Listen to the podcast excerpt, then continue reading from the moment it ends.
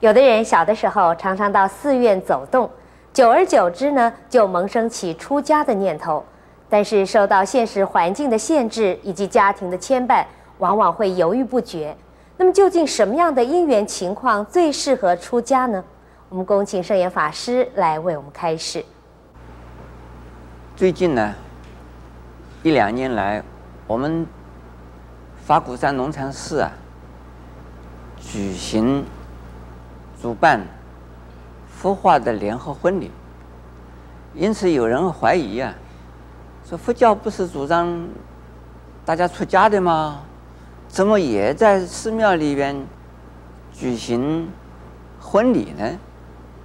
这个不是跟佛教的宗旨相违背吗？佛教不是要叫出世吗？佛教不是要叫我们呢离开这个娑婆世界吗？怎么还帮助人家结婚呢？这个是呃问的很好的啊。其实佛教徒从释迦牟尼佛的时代开始就。有两大类，是出家、在家。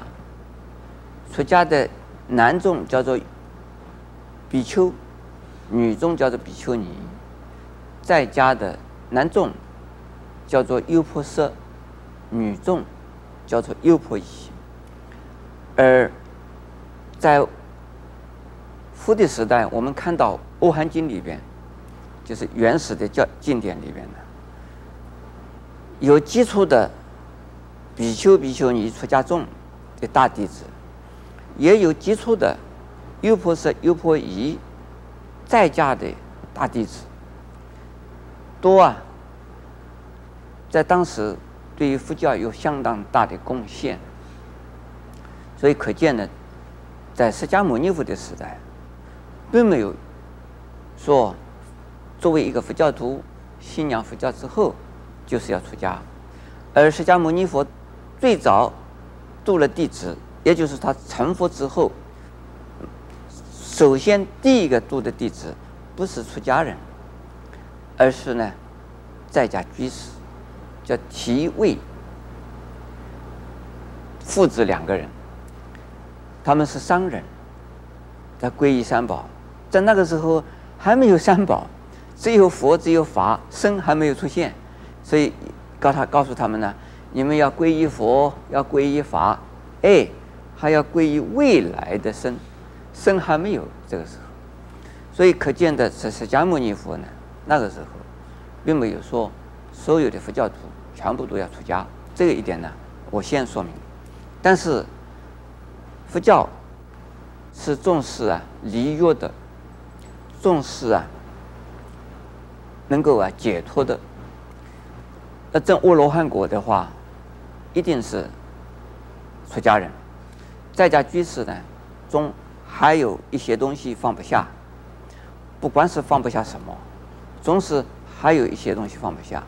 所以呢，在家人呢，不能够证到阿罗汉果，真正得大解脱。那么，这现菩萨相的，现就是菩萨在家相的一些大菩萨们。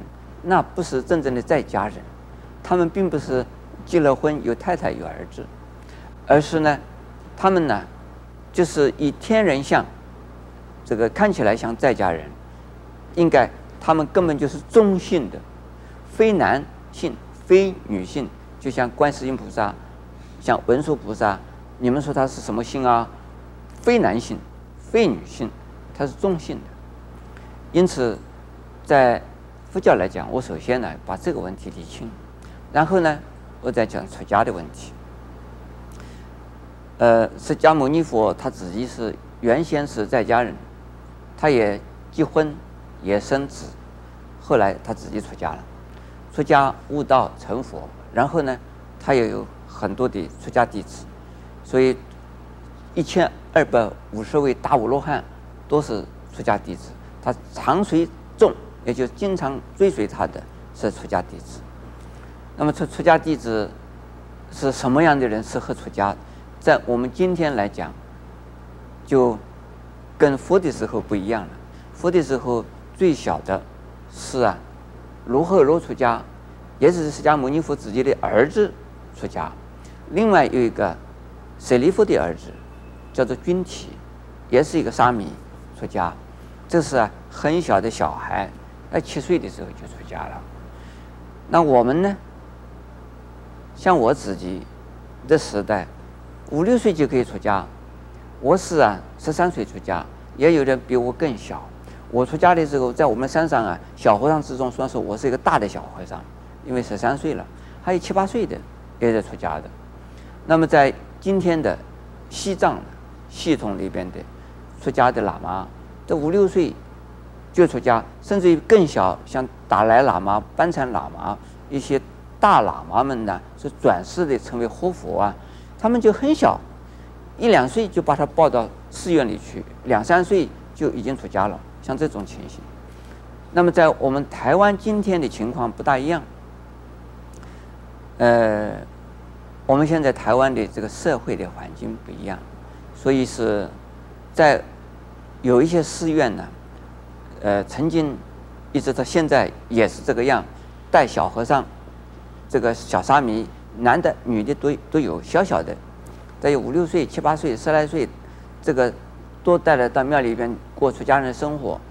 结果呢，他们大大了以后啊，留下来出家的很少很少。为什么？社会的环境不一样。小的时候就过寺院生活，大了以后就不不过寺院生活，就走掉了。父母要他们出家，小的时候把他送寺院，他长大了以后。这是父母要我出家的，我当时糊里糊涂就出了家。现在我想想，我还是不出家。所以是在我们龙山寺，在我们法鼓山呢，小孩子我们不收。如果正在读高中的，希望高中毕业，然后我们高中毕业以后，如果还能够考取专科学校的，希望他考取专科学校。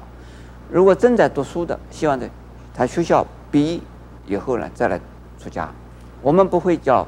正在正在出家的小孩子啊，叫他们来来来出家，我不赶紧剃头了，剃了头，改了妆，再进入这个一般的学校，这个小孩子的心理不容易适应，所以我的呃希望，我的这个看法呢，应该他毕业告一个段落以后再出家，这是正常的。